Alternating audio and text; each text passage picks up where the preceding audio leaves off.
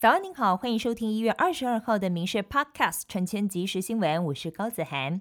今天受寒流影响，预估清晨台中以北以及东北部地区低温大约十一到十二度，其他地区低温大约十三到十五度。北部以及东北部地区整天湿冷，白天气温会持续下降，而北部局部地区中午过后呢，气温将会降到十度左右。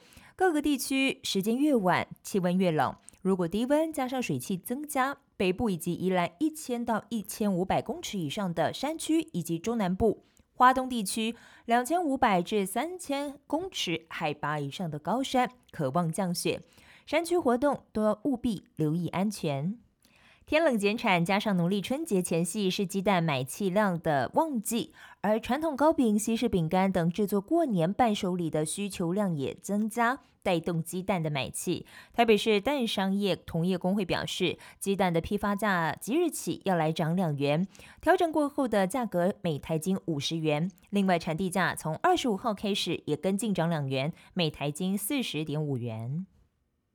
澳洲媒体报道，台湾太平洋邦交国图瓦鲁可能会在当地二十六号纳选过后仿效诺鲁，转而向北京建交。外交部回应，两国之间邦谊坚定。而外交部长吴钊燮则呼吁，中国是以两岸外交角力当作借口，实质上进行威权扩张的野心，将会影响整个太平洋地区，甚至严重还会威胁到澳洲。中国不断释放空飘气球，侵扰我国防空识别区，甚至越过海峡中线。专家认为，中国在选前释放是降低力道，透过准军事压力袭扰，主打认知战。但中国释放的是气象气球，漂浮的高度会对民航机造成危害。建议台湾可以研发防空镭射，用低成本，在必要时能予以击落。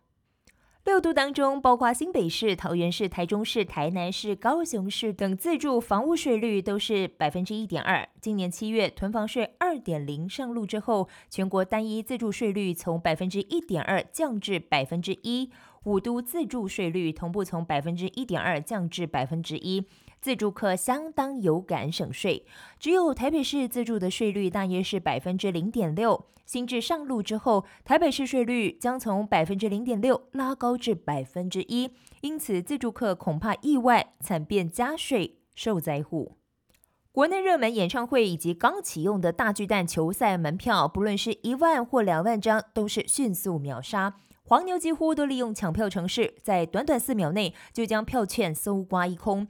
人类的手速根本比不上机器的速度。网络上甚至还出现征求抢票员的广告，民众呼吁政府要查气上游，只抓小黄牛是治标不治本，而且抢票还衍生后续许多诈骗问题。